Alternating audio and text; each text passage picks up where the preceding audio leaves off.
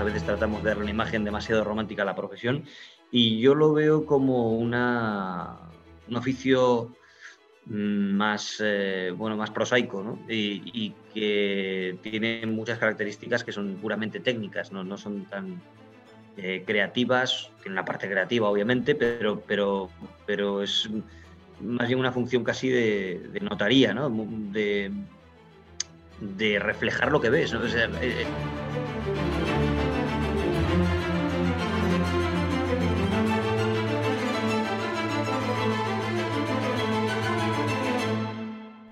Hola a todos y a todas.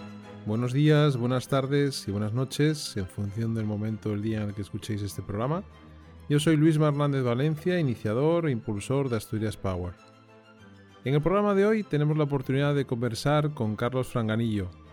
Carlos es periodista, comunicador y actualmente presenta el telediario de televisión española en su edición de noche de lunes a viernes.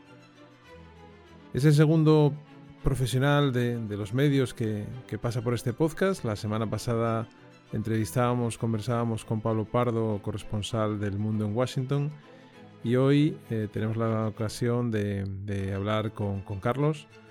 Tenía muchas ganas de, provocar y de intentar eh, llegar a él y, que, aceptara mi invitación, la invitación de Asturias Power para, participar en, en el podcast. Y la verdad que simplemente hay que agradecerle pues, que desde el primer momento se ha, mostrado interesado en el, proyecto, en la iniciativa y en compartir con nosotros todas sus experiencias. Empezamos.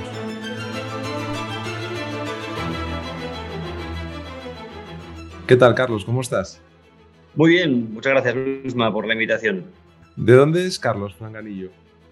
Eh, yo soy de Oviedo, nací en Oviedo en el año 80 y, bueno, ahí pasé toda la infancia y la adolescencia hasta que ya me fui a Madrid más tarde en, el año 98 para, para estudiar la carrera. ¿Y, qué recuerdos tienes de esos eh, momentos de, niñez o, ya de adolescencia en Oviedo? ¿Dónde, no sé dónde estudiaste, en qué colegio estudiaste en Oviedo. Bueno, eh, tengo recuerdos muy, muy bonitos, tengo mucho cariño a Asturias, obviamente, y siempre he mantenido mucho contacto con, con Oviedo y con Asturias. ¿no? Eh, yo estudié en el Colegio Meres, allí en Asturias, en Siero, y desde muy pequeño estuve en alguna guardería antes, en Oviedo antes de ir al colegio, pero ya desde los cinco años empecé en el Colegio Meres y allí acabé mi formación. Y, y, bueno, allí fui muy feliz. La verdad es que tengo muy buenos recuerdos del colegio, de los compañeros, con muchos de ellos sigo manteniendo el contacto, de la educación que recibí también. Y, y en ese sentido, pues, pues los recuerdos son, muy buenos, no solo de Oviedo, también luego de, de, más sitios a los que estoy vinculado familiarmente, ¿no? A Piedras Blancas también, donde iba todos los fines de semana, mis abuelos estaban allí, eh, tanto paternos como maternos, o sea que, bueno, eh, más o menos eh, mi infancia le he pasado entre esos eh, dos sitios y luego más tarde ya mm, de mayor, pues de verano sí que suelo ir a, la zona de Llanes. Eh, todos los años solemos ir por ahí que nos, nos, gusta mucho. O sea, que sigues manteniendo contacto con, con, amigos de la infancia. Bueno, Almeres, lógicamente, es un colegio de referencia en, en Asturias, ¿no? Yo tengo, tengo buenos amigos que han, que han, estudiado ahí también. Y es curioso porque yo soy de Piedras Blancas. Eh, me, quedé allí hasta los 11 años, yo creo que estuve allí, sigo teniendo familia. Y ha pasado por aquí también por el podcast eh, Mónica Guardado, que Mónica Guardado es la directora general eh, de AFI Escuela. No sé si conoces, bueno, asesores financieros internacionales. Sí, sí, sí, conozco, conozco. Emilio Ontiveros, que es el, bueno, el socio fundador. Y, y, Mónica yo creo que fue la primera socia mujer en, en, en AFI. Pero bueno, sí, sí, conozco esa zona perfectamente, muy, muy, muy atrayente también para mí, muchos recuerdos de, infancia, eh, piedras y sobre todo los, los veranos. ¿Y, mm, ¿Y tu sitio preferido de Asturias? Buf, no sé, tengo muchos. La verdad es que, hombre, Oviedo obviamente para mí es la referencia, ¿no? Es donde me he criado, donde siempre vuelvo eh, y donde, bueno, donde he tenido más vínculo, obviamente. Yo, yo soy de, allí, me siento muy obetense, además siempre me parece una ciudad preciosa, además, está mal decirlo. Es verdad que cuando ahora vuelvo, quizá también con más edad, eh, pues eh, me encuentro una ciudad preciosa, muy limpia, muy ordenada, muy, muy civilizada, pero también un poco más eh, apagada de lo que yo recuerdo en mi juventud y en mi niñez. ¿no? Yo creo, que era una ciudad muy animada, tenía mucha vida en la calle. Eso detecto, eh, quizá en más zonas de Asturias, obviamente, ¿no? Veo que eso ha ido en retroceso, pero sigue siendo una ciudad eh, hermosísima y me gusta volver, pues bueno, eh, tengo ocasión ahora por razones profesionales de, volver cada año a los premios Princesa de Asturias. Mm, estuve muy vinculado también a la fundación, estuve trabajando allí y, es un momento especialmente bonito para volver a Oviedo, ¿no? Es un momento en el que Oviedo es una ciudad que brilla y que, y que tiene mucha proyección internacional y, para mí es muy emocionante volver en esa fecha en concreto. ¿no? Luego trato de volver otras veces a lo largo del año, pero, pero Oviedo es mi sitio de referencia. Y después de, Oviedo, pues yo creo que ahora sobre todo Llanes es donde paso muchos veranos en Po y en, toda esa zona. Y, bueno, el paisaje, la gente, eh, la animación que tiene en verano me, me gusta mucho y siempre, siempre vamos por allí. Sí, la verdad que eh, eso que dices de, Oviedo y de, la vida ¿no? de la ciudad y, en Gijón también, no sé, yo, yo vivo en Gijón, em, quizás es un tema también de, generación, ¿no? Hay, gente cuando eras pequeño y cuando yo era pequeño había muchos más niños, ¿no? la población ahora mismo en, en, Asturias, pues ya sabes que está pues, muy envejecida, em, no tiene muchos visos de solución eso y quizás también bueno, pues esa alegría con la que vivías la, infancia y la cantidad de críos que había en esa época, pues lógicamente también le dan mucha vida a, las ciudades. ¿no? Yo, yo, de, todas maneras creo que también se está haciendo un esfuerzo en el caso de Oviedo y, en Gijón también por, por eh, revivir las, ciudades ¿no? y por hacerlas más, quizás más eh, habitables, aunque son ciudades pequeñas ambas y, son muy próximas, pero yo creo que también se está intentando que las ciudades vuelvan a, digamos, a recobrar un poco pues, eh, el pulso del ciudadano, ¿no? Y, a través de actividades culturales y de otras iniciativas, pero bueno, yo creo que eso también se está haciendo un esfuerzo por parte de la administración pues, por, darle más vida, ¿no? Oye, ¿y, a nivel de comida? De comida, pues, bueno, yo... ¿Dulce o salado? Yo soy más de salado, obviamente, pero bueno, obviamente, ese es mi gusto, ¿no? Pero, pero sí que yo, yo barro más para los salados y además, eh, hombre, si tengo algo que me, que me vuelve loco son los oricios, ¿no? O sea que ah. muy vinculados también a Asturias, es verdad que ahora ya se encuentran en muchos más sitios y se comen en muchos más sitios, pero es verdad que los oricios eran, eh, bueno, también en Levante y algunas zonas, en, en, Baleares, en otras zonas siempre se han comido los, los erizos de mar pero, pero en el norte de España, más allá de Asturias, no era tan frecuente comerlos. A mí siempre, desde hace muchos años de pequeño, me, encantan y es algo que, que, para mí es un, es un manjar y es, eh, vamos, aquí, incluso ahora en Madrid, trato de, encontrarlos en pescaderías y de, consumirlos siempre que puedo porque, no sé, me trae muy buenos recuerdos y además me, parece un sabor eh, muy, muy atractivo y muy diferente. ¿no? No todo el mundo le gusta ese, sabor, es un sabor un poco eh, extremo, ¿no? Hay gente que le produce un gran rechazo, pero para mí es el, es el gran manjar. Y de ahí, bueno, ya aparte de eso, pues bueno, cualquier plato de la cocina tradicional me gusta, de cocina internacional, de todo tipo, ¿no? Tengo, tengo buen diente y en ese sentido no hago muchas distinciones, pero, pero vamos, en mi top 5 yo creo que estarían sin duda los, los oricios, por supuesto, los callos y alguna cosa más. Pero soy muy fan también de la tortilla, de la, buena y de la, de Betanzos, ¿no? Así muy líquida, me gusta mucho también. los oricios estás como mi mujer, ¿no? Que, es, que le encantan, es una apasionada de, los oricios también. Eh, y, eres, em, eh, ¿te gusta, consumes música, cine, te gusta em, consumir em, de series ahora? No tanto como me gustaría, o sea, no, tengo mucho tiempo, el trabajo es muy absorbente y, y la familia obviamente también, entre esas dos entre esos dos frentes, pues me queda poco espacio para, para consumir, más allá de que obviamente trato de leer todo lo que puedo, sobre todo por cuestiones profesionales, obviamente, pero también porque me atraen muchos temas y trato de buscar ese hueco. ¿no? Eh, mm, series estoy totalmente desconectado de, la, de, las modas y de la actualidad. Es verdad que cada día además hay una fiebre por, por consumir series y por publicar nuevas series y yo sinceramente no, no lo sigo porque no puedo. ¿no? Trato de ver capítulos y a los 10 minutos estoy dormido. ¿no? O sea que no eh, lo único que intento consumir es eh, documentales de temas que me, interesen mucho. Em, trato de ver, eh, pues eso, sobre todo trabajos periodísticos de referencia de cadenas internacionales, de, también de cadenas nacionales, ¿no? Pero bueno, trato de mirar mucho al exterior para coger ideas también. Y, por desgracia ahora no sigo mucho el cine tampoco, es algo que me, me ha apasionado sobre todo en la juventud y yo estudié comunicación audiovisual eh, en primer lugar, con la intención de dedicarme al cine en, su momento, y, el cine me encantaba, ¿no? El cine clásico, y, estaba muy, muy pendiente de los, de los estrenos. Ahora hace mucho tiempo que no voy a una sala de cine, eh, incluso a través de las plataformas, bueno, pues pocas veces veo películas, veo, veo películas infantiles porque es lo que mis hijos quieren ver muchas veces y, en mis ratos libres pues eh, tratamos de ver documentales o verdad que a través del teléfono móvil durante todo el día estoy consumiendo imágenes, estoy consumiendo texto, estoy consumiendo y leyendo mucha información, ¿no?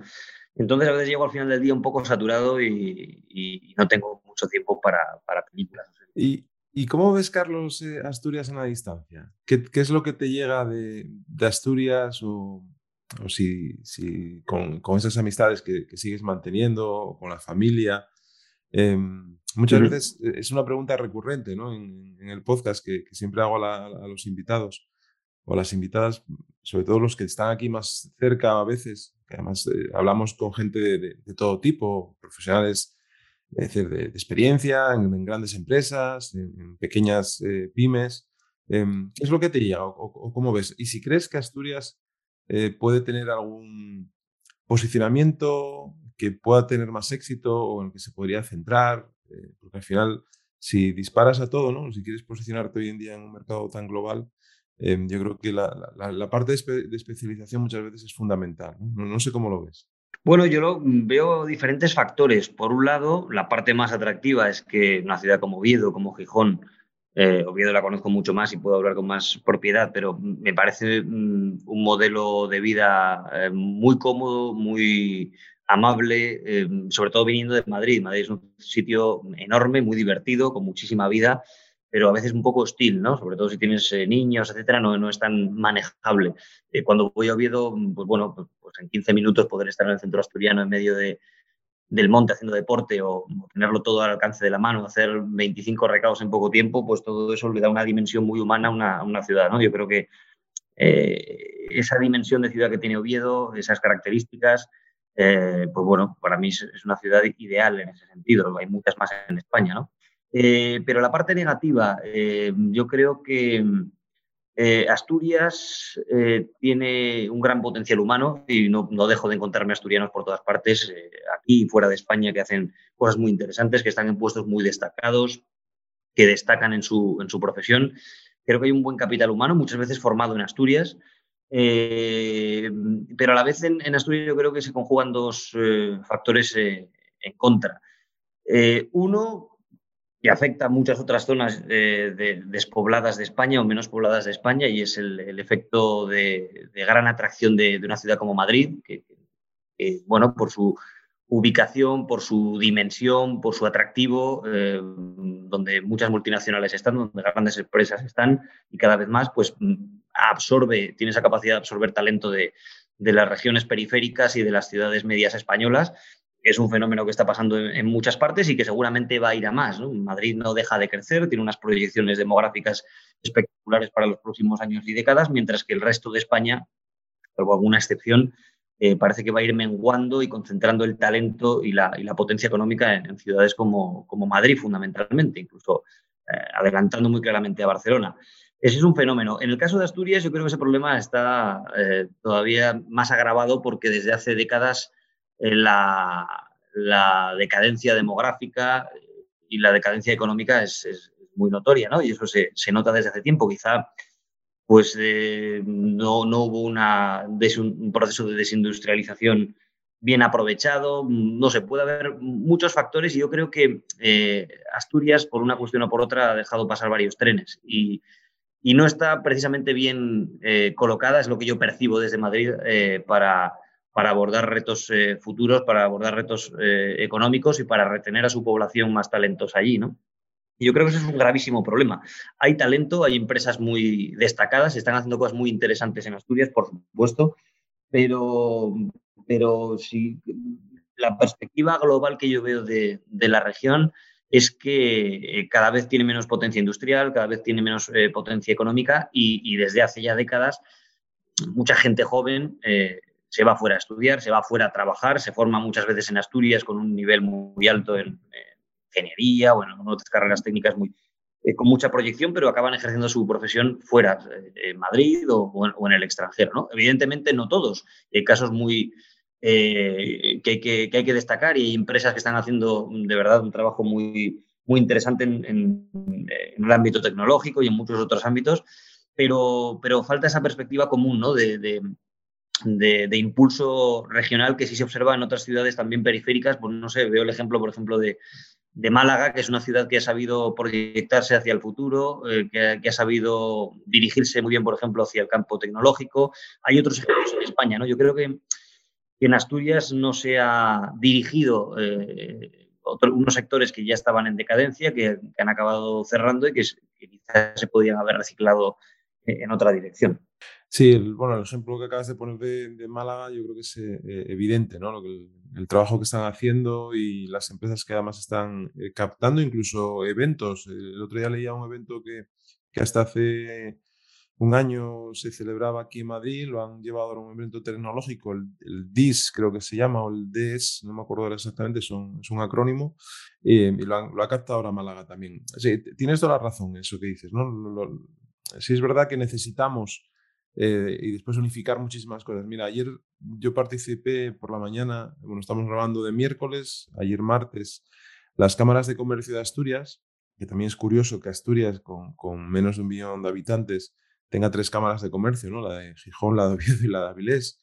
Eh, pero bueno, ayer se hizo un evento en, en, la Cámara de Comercio de España, en la que en las cámaras de comercio se unieron para, hacer un foro de inversión en el cual, eh, pues aparte del inicio institucional, eh, donde estaba también el vicepresidente del gobierno del Principado, el consejero de Industria y estaba también Eva Pando, que es la directora del, del IDEPA, pues eh, se puso en, en Sociedad de Madrid pues, a empresas, startups que están iniciando actividad, algunas ya con, recorrido y que están facturando del, orden del millón de euros y, se les puso en contacto con inversores. Eh, bueno, pues son cosas que, mm, que, se intentan hacer, que se, intentan unificar y se intentas juntar también la parte público-privada, ¿no? que es muy importante y que quizás a nosotros nos hace falta también esa unión de todos los colectivos con, con, un objetivo común que muchas veces cuesta porque al final cada uno puede tener sus intereses y sus ideas. Y yo creo que en, en un ámbito de, desarrollo económico, de desarrollo empresarial y desarrollo de futuro, pensando en los que vienen detrás, yo creo que ahí eh, las ideologías muchas veces se tendrían que quedar en, un cajón. Lo que pasa que, como bien sabes, eso es muy complicado, ¿no? Es muy complicado. Pero bueno, estamos dando pasos, ¿eh? Ahí hay que ir yo siempre soy optimista. El otro día hablaba con un compañero tuyo, con, no sé si lo conocerás, a Pablo Pardo. Eh, sí, sí, sí, lo conozco de Gijón, claro. que, sí. que, es el compañero ahí en Washington. Sí, es el corresponsal del mundo. Y Pablo me decía que era, que era, pesimista por naturaleza, pero no, poco, no con Asturias, que era pesimista en general, ¿no? su manera, su manera de ser era, pesimista. Y digo, bueno, Pablo, pues hay que, hay que ver la botella un poco medio llena, porque si todos la viéramos medio vacía, entonces ya no nos levantaríamos eh, día a día con, la ilusión de, construir cosas, ¿no? Así que nada. No, no, por supuesto, eso es importante. Yo creo que hay oportunidades que tomar y hay caminos que, redirigir y, no, hay nada perdido, obviamente. Quiero decir, eh, echando la vista atrás, pues se ven quizá oportunidades que se han perdido que se podían haber aprovechado, donde Asturias podría estar mejor situada, pero evidentemente hay que, hay que ponerle ganas y quien está allí o apuesta por quedarse allí eh, tiene también que servir de ejemplo y, yo creo que hay iniciativas muy, muy interesantes. O sea que, bueno, no hay, nada perdido, por supuesto que no. Oye, empezaste estudiando comunicación audiovisual, como, como decías, pero, pero después te animaste también a, estudiar periodismo. Eh, ¿Y, qué, te, qué te animó a ello? ¿Por qué cambiaste esa idea que tenías inicial que acabas de comentar de dedicarte eh, al cine que te, hubiese gustado y sin embargo te, tiraste después a la parte de información? Pues la verdad es que no lo sé. Hombre, la información siempre me había traído y siempre había sido lector de periódicos y había estado pendiente de los telediarios y de, la radio algo menos, pero también, y, siempre me había interesado el periodismo, siempre. Eh, entonces, bueno, en el momento en que decidí estudiar comunicación audiovisual me, interesaba mucho el cine y, me sigue gustando. ¿eh? decir, yo creo que no, no, es que me, no es que lo arrinconara ni mucho menos, pero pero durante esa carrera también eh, hice prácticas eh, durante los veranos en, empresas periodísticas y a veces haciendo función de periodista. Eh, estuve, recuerdo un verano en, Teleasturias, que yo no sé si sigue existiendo, quizá ya no. Eh, creo que ya no.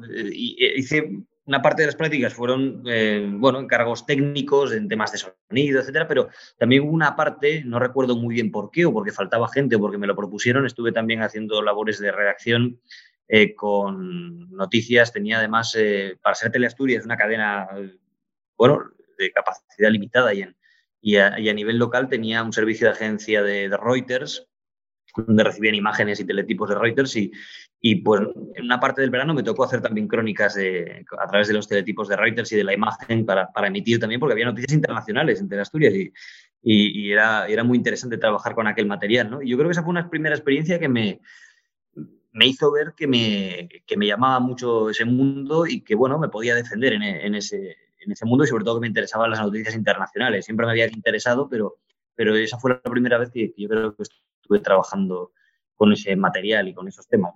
Y, y, luego a partir de ahí, pues todos los veranos hice prácticas, eh, así desde primero de carrera. Y, y, después de esa experiencia, pues, pues bueno, decidí estudiar periodismo, que al final era hacer el segundo ciclo. El primero era eh, común con comunicación visual, con lo cual era, bueno, hacer dos años más de, carrera y, y, ya, bueno, pues no sé, vi que tenía más aptitudes o, que me interesaba, me atraía mucho más el, mundo periodístico y, bueno, así fue como empecé a hacer prácticas en diferentes medios. Estuve en Radio Nacional en, en Oviedo durante dos años, estuve en la Nueva España también algún verano. Eh, bueno, ahí fui viendo que me gustaba, que tenía eh, capacidad para, para escribir crónicas o para hacer crónicas de radio. Eh, con televisión nunca había probado, al margen de Teleasturias, eh, hasta que después estuve en televisión española, pero, pero bueno, mi experiencia había sido más bien en, en prensa escrita y en, y en, radio y me di cuenta de que, bueno, que la información local me, me atraía también mucho y que y que me gustaba el medio. O sea que, bueno, yo creo que una cosa me, fue llevando a la otra y poco a poco me fui decantando más por, por la información. ¿Y, y, para Carlos, ¿qué es, qué es ser periodista? Yo creo que el periodismo muchas veces tiene una imagen muy romántica, o, incluso los periodistas a veces tratamos de darle una imagen demasiado romántica a la profesión, y yo lo veo como una, un oficio más, eh, bueno, más prosaico ¿no? y, que tiene muchas características que son puramente técnicas, no, no son tan eh, creativas, tiene una parte creativa obviamente, pero, pero, pero es más bien una función casi de, notaría, ¿no? de, de reflejar lo que ves. O sea, eh, a veces la receta es muy sencilla. Un, periodista que, que la, la, figura central del periodismo yo creo que es el, reportero o el redactor que va a los sitios, que ve lo que pasa y lo cuenta, que recoge testimonios y se hace una idea más o menos formada de la realidad, lo más ajustada que pueda de la realidad, a través de testigos, a través de, lo que está pasando delante de sus ojos, y después lo trata de reflejar de una manera muy eh, escueta, pero eficiente, ¿no? dejándole al espectador eh, o traduciéndole al espectador de la manera más sencilla lo que, lo que acaba de ver y de lo que puede dar fe. ¿no? Entonces, bueno, yo, lo veo de esa manera. Si además se le suma un cierto talento narrativo, siempre que ese estilo narrativo no interfiera con los hechos y con la, y con la realidad, eh, pues entonces el producto será perfecto, el espectador verá la información como algo mucho más atractivo, calará más en él y, y bueno, pues el periodista cumplirá su función de, informar y de darle una idea del mundo y de las cosas al ciudadano. Y, eso a veces que, se, que, se, se, pueda eh, malentender o, comentarios que surgen, ¿alguna vez te, has sentido presionado de alguna manera trabajando? Yo en particular no. En mi carrera en televisión española no lo he vivido. Eh, también es verdad que en, mi posición yo he sido corresponsal durante muchos años, eh, he trabajado con total autonomía y nunca nadie ha interferido en mi trabajo. He tenido la capacidad de elegir temas, de tratarlos como yo creía que era honesto tratarlos.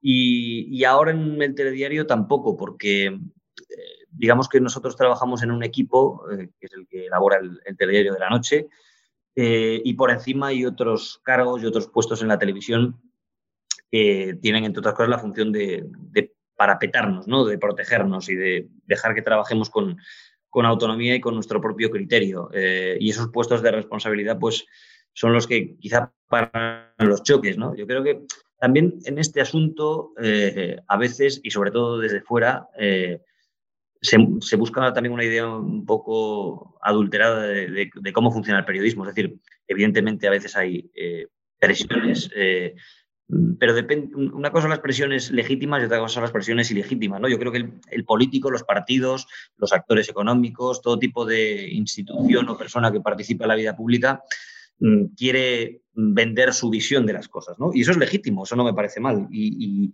puede tratar de presionar. Lo que tiene que hacer el periodista ahí es eh, echar el freno y, y construir un dique y, y, defender la autonomía y el criterio eh, periodístico. Pero, pero bueno, ese choque es diario, es natural y es normal que ocurra. Otra cosa que yo no he vivido son, son presiones de, otro tipo, amenazas, este tipo de Yo personalmente nunca, nunca lo he vivido. Pero lo otro es el funcionamiento eh, normal. Yo creo que no habría que tirarse tampoco de los pelos porque, bueno, un ministro, un gobierno, un partido que quiera, bueno, llamar por teléfono para que se, haga ver su, punto de vista. Después el criterio del periodista es que se tiene que imponer y, decir, pues en esto tienes razón o esto no te lo compro o, defender su propio trabajo. Oye, y eh, te estuviste también en la fundación, en la Fundación Princesa de Asturias. Eh, ¿Estuviste haciendo prácticas o, entraste como eh, a trabajar de, colaborador de manera directa con ellos?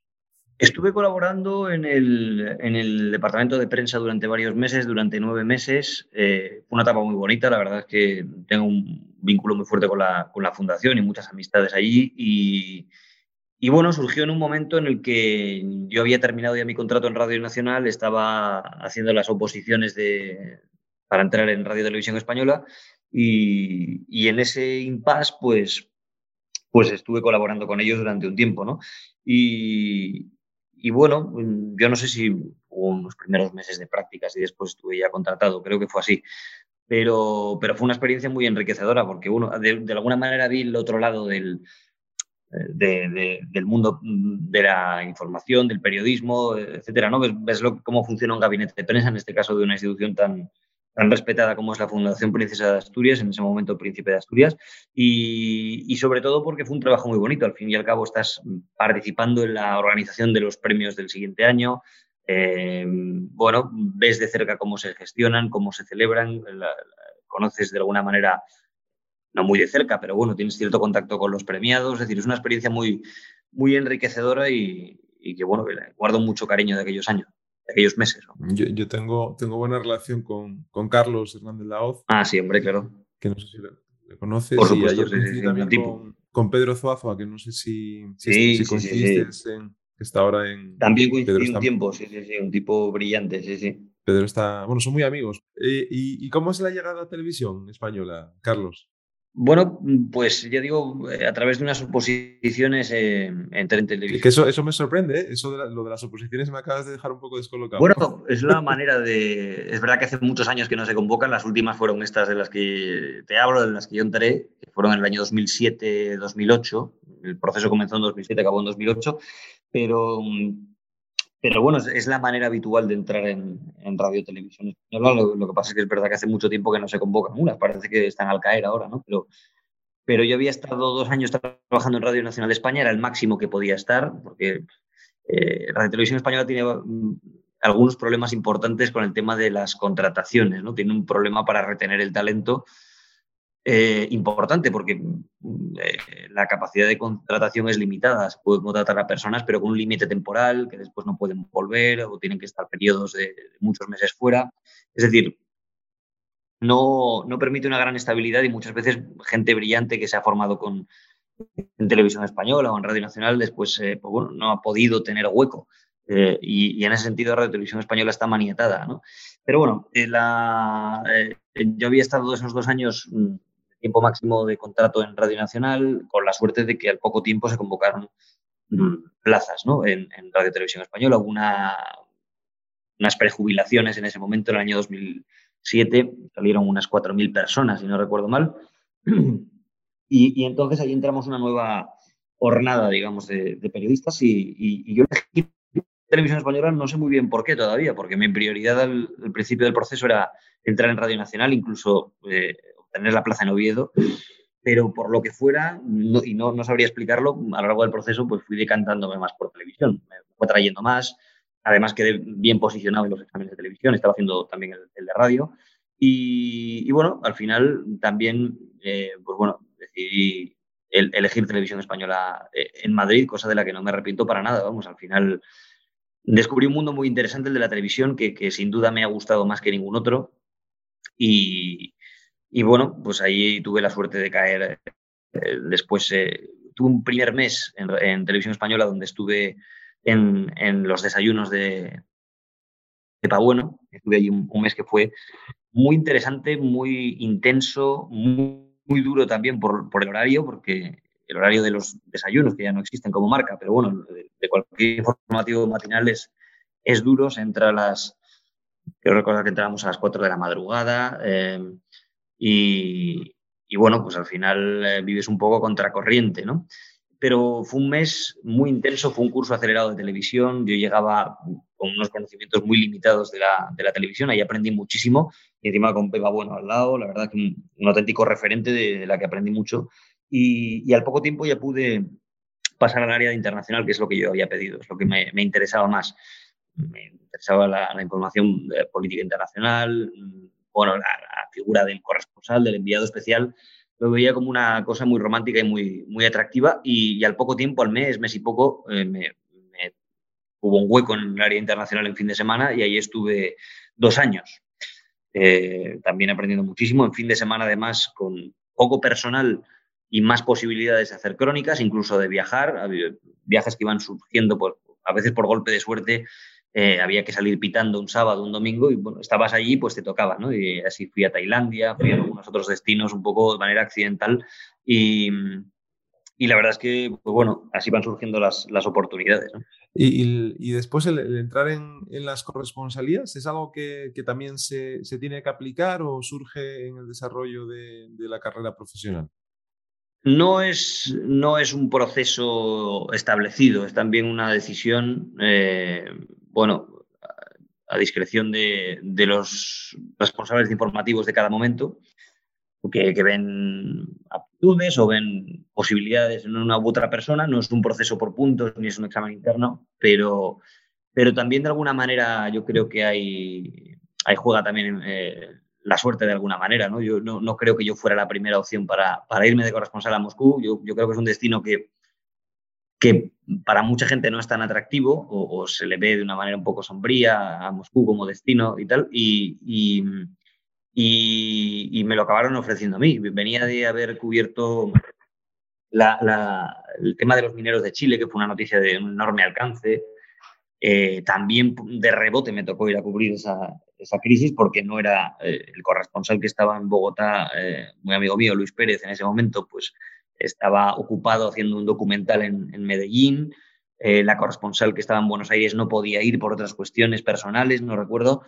Eh, nadie más en la redacción estaba disponible en ese momento y me tocó ir de rebote. Y, fue una noticia, obviamente, de, enorme alcance, eso ya se podía prever. Y, además, bueno, el resultado fue bueno, la cobertura se hizo bien.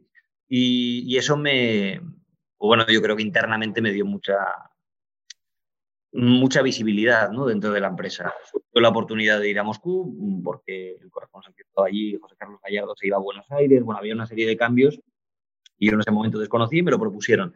Y, me fui, eh, pues me lo propusieron un 1 de diciembre y el 2 de enero estaba allí. Eh, hice un curso acelerado de ruso, lo, poco que pude aprender y, me preparé leyendo todo lo que podía y, y, al mes siguiente estaba allí en pleno invierno, en oscuridad casi total y con 12 grados bajo cero, más o menos. Yo, yo, te confieso que yo te conocí la primera vez, el primer recuerdo que, que tengo tuyo es de, de ese, de, de, ese seguimiento de, de, los mineros de Chile. Sí, sí, lo recuerdo, lo recuerdo perfectamente. Le tengo mucho cariño a aquella cobertura, fue muy intensa, dormimos muy poco, a veces nada, y, pero bueno, una experiencia tan especial que, bueno, tengo, tengo, muy buenos recuerdos. Claro. ¿Y cómo vive un corresponsal, Carlos? Porque eso eh, yo, yo, yo creo que el, primer contacto con la corresponsalía, bueno, en este caso con el reportaje de guerra, ¿no? A través de, eh, de Territorio Comanche, de Pérez Reverte, eh, tiempo, ¿no? pero ¿cómo vive un corresponsal eh, no en conflicto, sino en una corresponsalidad como puede ser Moscú o después como, puede ser la de, la de Estados Unidos. Y yo creo que también te dio muchísima visibilidad. Bueno, tiene. Eh, es un trabajo muy especial porque mm, personalmente mm, te, plantea un gran desafío, ¿no? Eh, tú sales de, tu país, de tu cultura, de tu ambiente y te vas a otro en el que, bueno, piensas, crees que conoces Mm, muchos elementos de esa nueva cultura, pero en realidad luego la, exposición con la realidad es, es diferente y, te, te, lleva a una situación de aprendizaje constante, de, despreciar prejuicios, de, reubicación, de plantearte muchas cosas, ¿no? De cómo tú ves el mundo, cómo lo veías y cómo lo ves a partir de esa experiencia. Entonces eso es muy enriquecedor Mm, yo creo que el corresponsal tiene que pasar por ese proceso de aprendizaje, es decir, un corresponsal que se mantiene sólido en sus prejuicios iniciales, pues nunca va a hacer buenas crónicas o no le va a poder trasladar al espectador, eh, pues bueno, como cómo se ve el mundo desde, desde, desde otra capital, ¿no? Eh, en, ese sentido es muy, muy enriquecedor, pero es un proceso lento, no, desde que llegas hasta que empiezas a producir crónicas realmente jugosas, yo creo que tienen que pasar al menos un año y medio, dos años para, para empezar a entender el país y, poder aportar claves interesantes al, lector, al espectador, al, oyente. ¿no? Eh, a partir de ahí es un trabajo muy, muy esclavo también. El que lo coge con pasión, pues eso no le importa. Pero, pero es un trabajo que, del que nunca desconectas, salvo que te hayas ido de vacaciones, incluso muchas veces de vacaciones tienes que regresar porque ha pasado algo muy gordo, pero, pero el resto del día, incluso por la noche, estás eh, pendiente de que te puedan llamar, a veces con horarios muy diferentes al español. Y, evidentemente estás siempre en guardia. Eh, puedes estar haciendo un plan de fin de semana eh, a una hora de, de tu casa y tienes que volver pitando porque ha pasado algo que tienes que cubrir o irte de viaje. ¿no? Yo recuerdo los primeros meses en, en Moscú fueron muy complicados porque en ese momento mi, ahora mujer me venía a visitar y, en dos ocasiones, eh, en cuanto pisaba Moscú eh, para visitarme, me surgía pues, el, tsunami de Japón, donde eh, me tuve que ir un mes. O sea que a las pocas horas salí pitando y no volví hasta 28 días más tarde. Me pasó lo mismo también con otra visita de, de mi mujer eh, cuando eh, hubo una matanza en Oslo, eh, mataron a más de 70 personas, Anders Breivik, y, y quiero decir que vives un poco en, al minuto y pendiente de que te puedan llamar y te tengas que desplazar, te tengas que ir a hacer una cobertura que sabes cuándo empieza, pero no, no sabes nunca cuándo puede terminar. ¿no? Y, y, bueno, esa es la, el condicionante que tiene la, la tarea de, de corresponsal. Pero al margen de eso, yo creo que es una, eh, es una labor para mí la mejor que puede haber en este oficio, es, el que, es la parte que más me gusta, porque precisamente es, un, sobre todo un aprendizaje eh, constante, eh, es un reto también aprender a, separar lo importante de lo que no es importante y a ver la esencia de, de, otro pueblo, ¿no? de, cómo, de lo que está pasando de cómo hay paralelismos a veces con tu país de origen o cómo ahí están produciendo cosas que posiblemente en los próximos años van, van a pasar en, otras partes del mundo. ¿no? El, caso de Rusia, desde 2011, yo llegué en 2011, ya al poco tiempo se percibía muy claramente que había una, eh, una dirección por parte de las autoridades hacia un movimiento más nacionalista, un movimiento más conservador, una especie de revolución conservadora controlada allí por el poder, pero que después ha servido de faro para muchos movimientos identitarios en, toda Europa, incluso en todo Occidente, y algo parecido ocurrió con Trump, ¿no? Y en, Estados Unidos y con Obama previamente. Es decir, lo que pasa en esas grandes potencias puede tener consecuencias cada vez más rápidamente en otras partes del mundo. Trump y el trumpismo y la incorrección política y, las nuevas tecnologías aplicadas a la política y, la simplificación y el populismo, pues después ha tenido traducción, ya estaba en ese momento en muchos puntos de, de Occidente, pero ha tenido una repercusión mucho más clara a partir de, Trump. ¿no? Washington marca la pauta muchas veces, o casi siempre, y, ver eso de cerca, ver cómo se construyen esos fenómenos y esos procesos y, que después tienen réplicas muy claras, pues es también una experiencia profesional muy, muy impactante. ¿Y, cuándo suena el teléfono y para, para volver a, España y, convertirte en presentador del telediario de la noche? Pues fue muy inesperado. Eh, había habido cambios en, Radio Televisión Española en verano del 18. Eh, Rosa María Mateo fue la, administradora provisional única eh, y fue ella quien me llamó ese verano, en agosto. Yo estaba solo, además en Washington, mi familia se había ido a, España y, me lo propuso. querían empezar a partir de septiembre con haciendo cambios en los telediarios y, y, me preguntó si querría presentar el telediario de la noche. Evidentemente tenía, tenía muy poco tiempo para decidirme, tenía apenas unas 48 horas.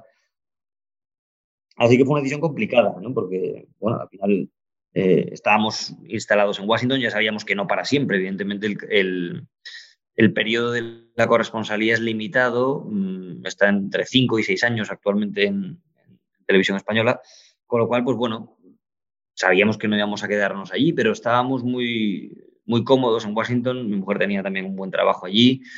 Así que no fue una decisión fácil, ¿no? Pero bueno, eh, por otro lado pesan otras, otras cosas. Por un, por un lado, por supuesto, el reto profesional, que me, apetecía mucho. Eh, conociendo el equipo que iba a estar y que sigue estando en el telediario, pues me atraía más todavía, me daba mucha seguridad, me apetecía probar esa experiencia. Y, y finalmente a toda la familia pues acabamos decidiendo regresar, ¿no? También por otros factores, temas familiares, temas de distancia, llevábamos ocho años fuera, bueno, hubo muchas cosas también en la, en la balanza. ¿Y, te sientes querido eh, por, por, la gente? Porque cuando alguien es tan público ¿no? y, está tan presente y además que lógicamente pues, eh, os toca a todos los periodistas narrar, em, eh, pues contar a veces cosas alegres, otras no tanto, ¿no? Pero estáis muy expuestos, ¿no? Lógicamente. Eh, yo creo que, esa es mi percepción, ¿eh? tú, me dirás ahora la tuya, pero yo creo que tu imagen, eh, bueno, joder, es, muy, no sé, muy afable, ¿no? Muy positiva, ¿no? Muy, como muy conciliadora, no sé, son, son pensamientos en alto que te hago ahora. Pues te lo, te lo, agradezco. Yo la verdad es que la percepción que tengo, es verdad que mi, mi vida social ahora es muy limitada, ¿no? Tengo niños muy pequeños, no, no, no suelo andar por ahí mm, saliendo a cenar, por desgracia, ¿eh? pero, pero no, no, no tengo esa, esa oportunidad ahora. Entonces, bueno, no me, no me expongo demasiado socialmente y, no tengo... Pero las veces que, que, la gente me reconoce o me dice algo, siempre han sido experiencias muy buenas. La gente ha sido muy cariñosa, eh, la gente te, dice que les gusta el trabajo, mm, que, que hacen los telediarios. O sea, bueno, nunca me he encontrado una...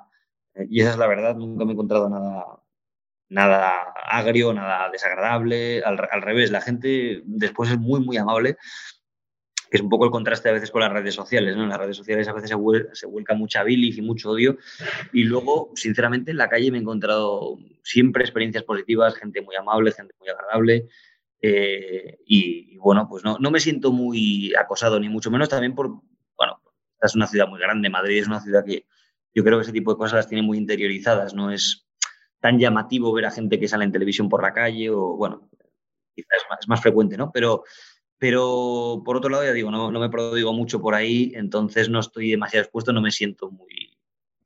¿Y tu día a día? Eh, hoy, por ejemplo, que estamos grabando, son las ahora mismo las 11 menos 10. Eh, ¿Qué vas a hacer después? Básicamente, bueno, aparte de por la mañana, lo que hago es estar con, con mis hijos y desayunando con ellos y llevándoles al colegio. ¿Cuántos hijos tienes, Carlos? Tengo cuatro niños, cuatro niños. ¡Ostras! Cuatro. Sí, sí, sí, sí, sí. Por eso no tengo tiempo para, ver series y para muchas cosas, pero, pero bueno, eh, después de eso lo que, lo que suelo hacer es básicamente desde que amaneces hasta que te acuestas estás siguiendo la información y esa es la realidad, ¿no? Entonces, en el coche ya voy escuchando la radio, eh, trato de seguir las tertulias, un poco los editoriales que se hacen en, prácticamente todas las cadenas, o, por lo menos les he hecho un ojo en texto también. Y, a partir de ahí estoy siempre pendiente de, redes sociales o estoy preparando eh, algún proyecto que tengamos para el telediario. Mm, eh, es verdad que el día a día es lo que te marca la pauta, pero después en los telediarios, desde hace tiempo, siempre tratamos de poner el foco en algo concreto eh, de vez en cuando, ¿no? Entonces, eso es un trabajo de más largo recorrido que te lleva un tiempo. Pues hoy, por ejemplo, en el diario, el día que estamos hoy hablando, vamos a dedicar un espacio amplio a, la cadena de suministros y a los problemas que ha habido, los factores que están pesando en ese asunto y las proyecciones que hay. Y pues hace pocos días hemos estado en el puerto de Valencia rodando, tratando de explicar esta situación, ¿no? y ese tipo de, de mm, informaciones más en profundidad, que muchas veces yo salgo también del, del plató para hacerlas, pues me lleva más trabajo y a veces por las mañanas lo que, a lo que me dedico es a trabajar en este tipo de proyectos o, en otros, pero básicamente no, no, desconecto en todo el día. A partir de la una ya estoy yendo hacia la televisión, ahí nos reunimos a la una y media. Eh, el equipo de edición pues va recibiendo a, todas las áreas de información que hay en, los telediarios y nos van contando un poco el menú, lo que ha pasado por la mañana, lo que puede pasar por la tarde, nos vamos haciendo una idea de, la información del día y con eso se construye el guion. Es un guion previo, obviamente, porque después ya a partir de las 5 de la tarde es cuando vamos ya inyectando todos los componentes, ¿no? Y hay un guion y a partir de ahí pues se va rellenando con la información lo que ha podido cambiar, eh, información que queda pendiente hasta, hasta el telediario, porque se prevé que a las 8 den una rueda de prensa y comuniquen algo, si se ha aprobado, si no se ha aprobado. Es decir, hay muchas cosas que están abiertas pero, pero desde las 5 hasta las 9, pues todo eso, incluso durante el telediario, se va insertando el contenido lo más actualizado posible, lo más completo posible y, coordinando a muchos actores, ¿no? Porque al margen de la redacción que está ubicada, la redacción central que está en Madrid, pues hay centros territoriales, hay corresponsalías, hay muchos equipos trabajando en muchas, en muchas partes del mundo eh, y luego pues todo confluye ahí en Madrid y en ese guion, que es lo que, lo que después se la ¿no? Pero es un trabajo bonito porque está siempre vivo, son temas muy diferentes, cada día se abordan diferentes aspectos, tienes que aprender mucho, tienes que escuchar mucho, consultar con expertos de todo tipo y eso te da una imagen y una visión bastante amplia de, del país y de las cosas que están pasando. Sí, a mí sobre todo siempre me ha llamado la atención cuando surge alguna cosa inesperada, la manera en la que se adapta al medio a, la noticia, ¿no? E, e, esa vorágine de, de, actualidad que, tenéis que tomar sobre la marcha y, rápidamente eh, pues eh, ponerse a ello, ¿no? Si son cosas que siempre te quedan un poco grabadas en la retina cuando hay algún pues alguna noticia inesperada o, bueno, pues llamativa, ¿no? Siempre me, ha llamado mucho la atención y, vuestra capacidad para, para estar ahí y, refundirlo todo de manera, de manera muy rápida. ¿no? Oye, Carlos, ¿y eh, ¿qué, ¿qué, opinión tienes sobre a ver, todo esto que, viene ahora de nuevos medios, nuevos canales de comunicación, tecnología, em, avatares, hologramas, metaversos, todo, este tipo, todo este tipo. No sé si estás. Eh, eh, entiendo que estáis evolucionando, lógicamente, como medio hacia, hacia incorporar pues, nuevas, nuevas formas de, llegar a, vuestros públicos. Eh, pero ¿cómo lo vives internamente como profesional en el momento que está la tecnología y hacia dónde va em, pues todos estos nuevos eh, canales que surgen y formas de comunicar? Bueno, es, muy interesante y, yo creo que esa es una de las grandes batallas que tiene el sector, ¿no? el periodismo, eh, cómo abordar esa convivencia con la tecnología y de momento el debate hay, iniciativas muy interesantes, caminos que se van abriendo, pero en, su esencia sigue siendo un debate problemático, ¿no? Porque eh, yo creo que hasta ahora los medios de comunicación, hasta ahora, bueno, hasta hace principios del siglo XXI, quizás hasta 2010, pongamos un poco más allá, eh, los medios de comunicación tradicionales seguían siendo el, eh, actor dentro de la sociedad que filtraba la información y que contrastaba la información, que fiscalizaba al poder, digamos que al canal por el que pasaba el debate público constantemente y que jerarquizaba la realidad. ¿no? Eh, eso con las redes sociales y con las nuevas plataformas eh, cambia radicalmente mm, y, se introduce no solo otros canales, sino un nuevo lenguaje. ¿no? Eh, la, tecnología marca también el lenguaje. Twitter es el mejor ejemplo, quizá el más claro, porque el lenguaje está constreñido a una serie de caracteres donde se invita a, mensajes muy simples, más básicos, más, bueno, con, menos adorno, ¿no? Eh, y eso de alguna manera transforma el lenguaje también y, hace que todos, ciudadanos, y como consumidores, como, como personas que tienen acceso a la tecnología, vayamos eh, caminando hacia ese lenguaje muchas veces. ¿no? Yo creo que la tecnología, eh, el gran cambio que ha logrado ha sido, por supuesto, la inmediatez, obviamente, pero sobre todo cambiar el lenguaje y, a veces de una manera perversa. Tiene grandes ventajas, eh, una mayor conectividad, tienes acceso a, muchas fuentes que si son fiables las tienes al minuto y en tiempo real y te está llegando imagen de un tipo que está grabando y emitiendo una manifestación en, en Bangkok y si no, pues te llevaría mucho más tiempo acceder a esas imágenes, a esa información. Pero a cambio eh, también ha desencadenado una dinámica perversa de velocidad, ¿no? Eh, donde los medios estamos todavía un poco desubicados. Eh, muchos medios, y todos en mayor o menor grado, hemos absorbido ese nuevo lenguaje porque el ciudadano lo ha asumido. Yo creo que todos estamos ya más acostumbrados, nuestros cerebros, a, consumir mensajes cortos, de poca profundidad, muy impactantes, y, nos cuesta cada vez más leer una crónica de dos páginas o un libro, ¿no? Es decir, ese bombardeo constante de mensajes, eh, muchas veces artificiales, porque muchas veces no son tan importantes, pero son muy atractivos, nos lleva a una distracción constante, ¿no? Yo creo que es más difícil concentrarse en estos tiempos y eso plantea eh, muchos retos eh, periodísticos. Por supuesto, el periodista y el medio quiere atraer al espectador y llevarle a su discurso, ¿no? Eso hoy es más difícil.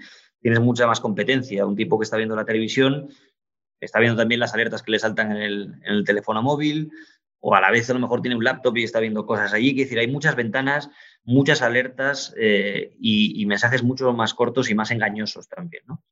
Eh, la competencia es mucho mayor y además esa simplificación del lenguaje eh, a la que lleva la tecnología lleva también a, la perversión del engaño, ¿no? Porque muchos medios, y lo entiendo también, porque económicamente están en una situación complicada, eh, coinciden estos factores también, pues pueden tener la tentación de, de utilizar titulares retorcidos que quieren insinuar una cosa, pero si uno va al texto dicen exactamente la contraria y todo eso contribuye a un descrédito de la profesión. Yo creo que eh, el ciudadano eh, hoy muchas veces puede tener la confusión, puede no tener claro qué es un medio de información, qué no lo es, eh, qué mensaje real y, cuál no lo es.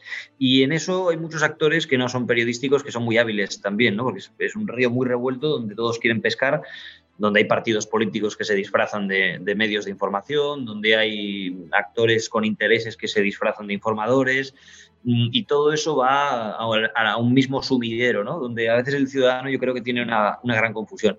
Ahí el, periodismo tiene el reto de subirse a las tecnologías, porque no queda más remedio, porque hay que llegar al ciudadano eh, y hay que hacerlo a través de esos canales, además de los tradicionales, y, a la vez poner orden y volver a, hacer que se respete su sitio, ¿no? El sitio del periodista es, eh, es, una figura que tiene que organizar a través de unos criterios profesionales la realidad, porque cree que es, eh, esa jerarquización ofrece las claves básicas para entender lo que le rodea al ciudadano y lo que puede ser útil para él en, la toma de decisión. ¿no? Ese debe ser el criterio fundamental, yo creo, del periodista, poner orden en eso y defender esa posición dentro de la sociedad es la, labor en la que se nos va la vida, yo creo, y, es muy difícil hacerlo porque, insisto, sobre todo, el otro día veía algunos informes, gente, los, llamados baby boomers, que son sectores de la sociedad donde ese, plan, ese problema es especialmente grave, donde hay un gran consumo de información tóxica a través de WhatsApp, mm, donde hay muchos bulos corriendo, hemos visto lo del apagón este con la información que era real y que venía de Austria, pero que tenía una traducción muy diferente aquí en España. Es decir, si alguien con criterio profesional no pone orden en todo ese ruido, lo que vamos a generar es miedo, vamos a generar ansiedad y alguien está muy interesado en aprovechar ese tipo de situaciones de, inestabilidad. Pueden ser actores extranjeros, pueden ser actores eh, internos, movimientos populistas de todo orden. Bueno, no creo que sea lo, lo, ideal para la convivencia, ¿no? Yo creo que ahí es donde el periodista honesto tiene que, tiene que, luchar por hacer ver su, su, voz. Bueno, la verdad que, que, el periodista yo creo que es fundamental ¿no? en, el proceso de, bueno, cuando se nos llevan a la boca a veces con la, democracia, ¿no? El proceso democrático. Yo creo que eh, tener un, profesional que con criterio y que analice lo que está ocurriendo, lo cuente y, y, descubra a veces cosas, otras veces simplemente las narre yo creo que es fundamental ¿no? en, todos los sentidos y el papel que hacéis, pues lógicamente es, es, es, muy importante para la sociedad y yo creo que eso que acabas de decir es un problema, el hecho de que la juventud muchas veces se acerque a, gracias a la tecnología, utilizando las redes o, los canales de comunicación directos que muchos utilizamos y que ellos también los utilizan lógicamente, las noticias, la información a veces no se distingue lo que es real de lo que no lo es. Y, eso, por ejemplo, a, Marta, mi hija, que tengo solamente una, eh, que tiene 11 años, también se lo intentas trasladar. Eh, y a las personas mayores también, porque son también eh, que a veces les cuesta discernir cuando están leyendo algo si eso les viene de un medio, como digo yo, digamos, oficial, entre comillas lo de oficial, pero bueno, con credibilidad. De, algo que de, repente te llega un enlace que no sabes de dónde es, te fijas en la URL y, y bueno, pues es dudosamente de carácter informativo, ¿no? sino más bien todo, lo contrario. sí. Oye, Carlos, pues em, no sé, muchísimas gracias por, por, dedicarme esta hora de tu tiempo. Ha sido un gusto, Luisma. un placer tener la, la posibilidad de, conocerte, aunque sea a la distancia, y de, compartir este rato contigo. Y nos vemos camino, Carlos. Eso es, mucha suerte y mucho, mucho ánimo. Gracias, Luisma. Venga, a ti.